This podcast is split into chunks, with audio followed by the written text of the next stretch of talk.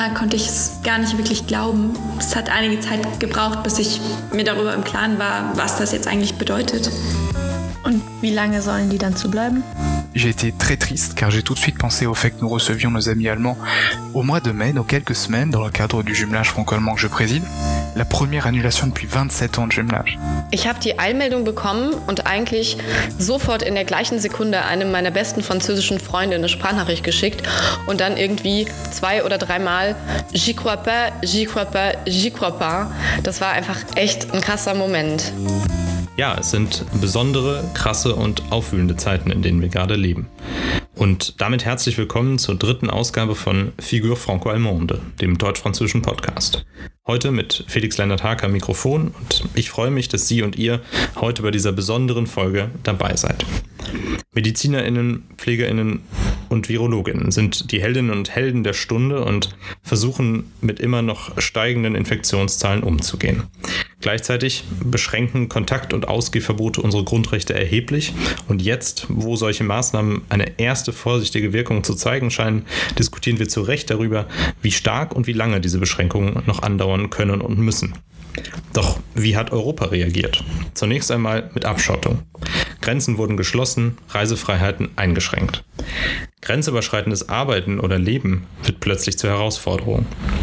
Für Menschen, die in der deutsch-französischen Grenzregion leben oder als jüngere Generation Europa nie ohne Schengen gekannt haben, kaum vorstellbar. Aber es sind auch Zeichen der Solidarität erkennbar. Deutschland nimmt Intensivpatientinnen und Patienten aus dem Ausland auf, um die überlasteten Gesundheitssysteme etwa in Frankreich oder Italien zu unterstützen. Doch aktuell, heute am Freitag, den 24. April 2020, sind die europäischen Grenzen überwiegend dicht. Was bedeutet das aber für die deutsch-französischen Beziehungen? Das wollen wir in dieser Folge diskutieren und haben uns dazu Gäste aus dem DFJA eingeladen, die ihre ganz persönlichen Eindrücke der Coronavirus-Pandemie schildern werden. Weil aber auch ein Podcast in diesen Tagen nicht ganz klassisch in einem Studio oder einem Wohnzimmer aufgenommen werden kann, haben wir auch natürlich wir aus dem Homeoffice gearbeitet, genauer gesagt aus sieben Homeoffices. Daraus ist eine kleine deutsch-französische Collage entstanden, die Sie und euch gleich auf eine kleine Reise mitnehmen wird. Viel Spaß dabei. Hallo, ich bin Charlotte. Ich wohne in Kiel. Das ist ganz im Norden von Deutschland, in Schleswig-Holstein. Und die französische Partnerstadt von Kiel ist Brest in der Bretagne.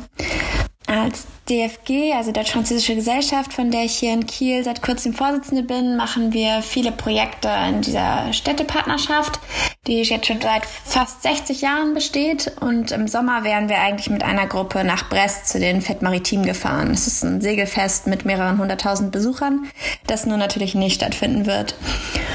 Für mich ist dieses Gefühl, auch wenn es jetzt irgendwie gar nicht um das Programm geht, das wir bei diesem Austausch machen wollten oder so, aber das Gefühl der Unsicherheit, wann ich überhaupt wieder über die Grenze fahren darf, ist gerade vorherrschend. Mm, dass die Grenzen zwischen Ländern Europas, aber gerade zwischen Deutschland und Frankreich geschlossen sind, ist einfach ein krasser Zustand, ähm, den gerade meine Generation ja so nicht mehr erlebt hat. Und für mich war es immer eine Selbstverständlichkeit, zwischen Deutschland und Frankreich hin und her fahren zu können, zum dort arbeiten, dort zu leben, zum Urlaub machen, zum Freunde besuchen.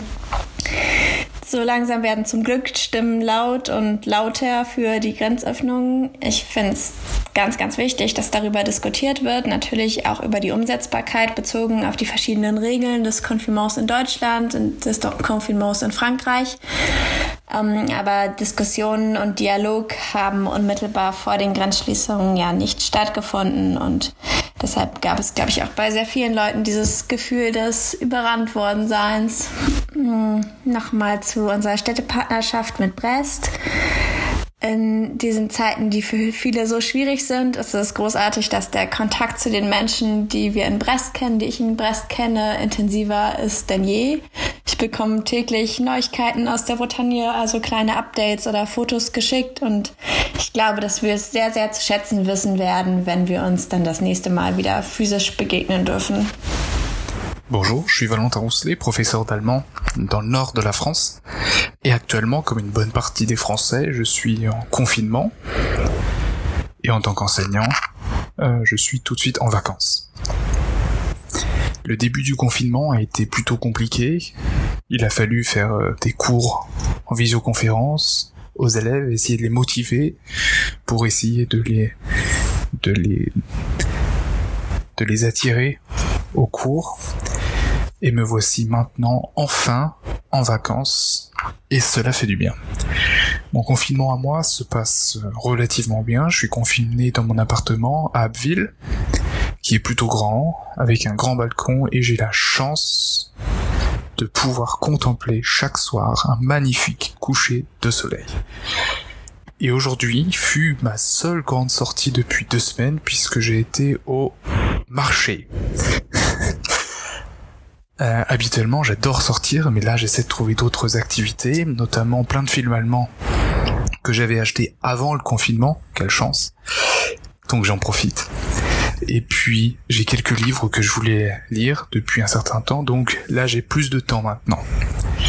Et puis, bien sûr, j'ai euh, succombé à la tentation des apéros Skype, WhatsApp, Messenger, tant avec des amis français qu'avec euh, des amis allemands et cela me donne l'occasion de, de revoir les amis allemands que je n'avais pas vus ni entendus depuis longtemps, mais que je souhaitais voir bientôt. Malheureusement, la fermeture actuelle des frontières rend les prévisions fragiles d'une visite physique, et la seule solution possible reste les apéros Skype, ou euh, les messages vocaux, ou euh, même pourquoi pas les lettres qu'on peut s'envoyer. Car oui, on nous le dit en France et aussi en Allemagne, je le sais, il faut rester chez soi.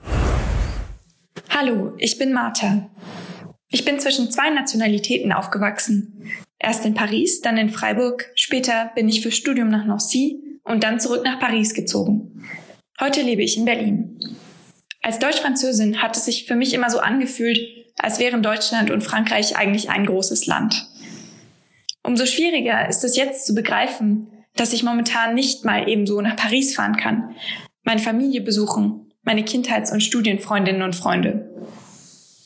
Stattdessen erlebe ich Paris momentan übers Telefon. Meine Großmutter erzählt von der Situation dort. Sie hat begonnen, Atemschutzmasken zu nähen und verbringt viel Zeit auf sozialen Netzwerken und damit Nachrichten zu lesen. Heute Morgen am Telefon hat sie mich gefragt, was denn ein Podcast sei. Denn davon würden momentan ja alle sprechen. Doch obwohl sie in Paris ist, sieht sie momentan nicht viel von der Stadt. Sie hört Geschichten von meinem Onkel, die frühmorgens joggen gehen, an ausgestorbenen Plätzen vorbei, dem Arc de Triomphe. Im Alltag ist es schwer zu begreifen, dass Frankreich momentan so weit weg ist. Auch wenn ich keine Pendlerin bin und somit nicht direkt von der Grenzschließung betroffen bin, widersprechen Grenzen ganz einfach diesem Gefühl der selbstverständlichen Offenheit und Mobilität, das mich schon mein ganzes Leben begleitet. Meine Familie lebt vom Deutsch-Französischen, also buchstäblich, denn meine Mutter ist jahrelang zwischen Freiburg und dem Elsass hin und her gependelt.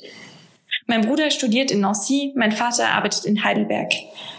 Und in Grenzregionen wie beispielsweise dem Oberrhein ist die Situation noch schwieriger zu verstehen, da sie sich dort klar im Alltag bemerkbar macht seien es die Auswirkungen auf die Arbeit oder einfach der Wochenendausflug ins Elsass, der nicht mehr möglich ist. Gerade deswegen finde ich aber, dass die Situation auch eine Chance ist, sich bewusst zu machen und wertzuschätzen, wie wertvoll und besonders es ist, dass die Grenzen heute so zerfließen und dass dies eben nicht immer eine Selbstverständlichkeit war. Je m'appelle Aurore, j'ai 29 ans, j'habite à Dijon et je fais partie de la CFAJ au sein de laquelle je suis membre du bureau. Alors ce temps de confinement, j'ai l'immense chance de pouvoir le passer à la campagne. Je suis une habituée des grandes villes et j'ai conscience qu'à la campagne, le temps y est naturellement plus doux, plus humain. Et finalement, le temps de confinement y est moins violent euh, ici à la campagne qu'en ville, je crois. Au tout début du confinement, on a beaucoup entendu parler dans les médias de distanciation sociale. C'est quelque chose qui m'a fait peur. Je crois que les relations sociales sont un pilier de l'humanité et je crains qu'avec le terme de distanciation sociale, notre inconscient soit plus facilement enclin à considérer l'autre comme une menace. À mon avis, on ferait bien mieux de parler de distanciation physique, un terme finalement bien plus rationnel. Alors au quotidien, cette attestation de sortie, je la remplis euh, quand je vais faire mes courses, euh, quand je vais me promener, à mes moindres faits et gestes extérieurs. Euh, c'est tout sauf naturel et ça me pose énormément de questions. J'ai l'impression de revivre certains moments que j'ai appris dans mes bouquins d'histoire quand j'étais un peu plus jeune. J'ai quand même euh, un bonheur euh, principal pendant ce temps de confinement, c'est de continuer, de d'avoir contact avec mes amis qui sont éparpillés aux quatre coins de l'Europe. C'est quelque chose qui me nourrit, euh, qui me maintient mot à mot en vie. Et je suis aussi très heureuse de pouvoir apporter euh, au quotidien ma petite pierre euh, au monde franco-allemand en continuant de donner des coups de main à mes collègues de la CFAJ pour euh, prévoir, organiser et mettre en œuvre des choses pendant le temps de confinement et aussi pour l'après. Ich heiße Anna, bin 28 und arbeite als Journalistin in Berlin. Ich bin Auslandsredakteurin bei der französischen Nachrichtenagentur Agence France Presse und freie Fernsehreporterin. Und ja, Frankreich ist mein zweites Zuhause. Ich habe mehrere Male dort gelebt, habe ganz viele Freunde dort. Deswegen ist es natürlich allein schon von der privaten Dimension her total belastend zu wissen, man kann da jetzt nicht hin. Auch wenn man natürlich weiß, das ist gerade ein Ausnahmezustand und es ist richtig so. Und als Journalistin sehe ich die Grenzschließung natürlich auch mit Sorge, weil es bedeutet, dass auch der Auslandsjournalismus gerade stark eingeschränkt ist. Also es gibt jetzt kaum noch die Möglichkeit, in Frankreich einfach mal so zu recherchieren, wenn man nicht selbst dort lebt. Und ich selbst wollte wieder viel öfter nach Frankreich fahren, Themen pitchen und ja, dort einfach Reportagen realisieren, bei denen ich meinen deutsch-französischen Hintergrund ein bisschen ausleben kann.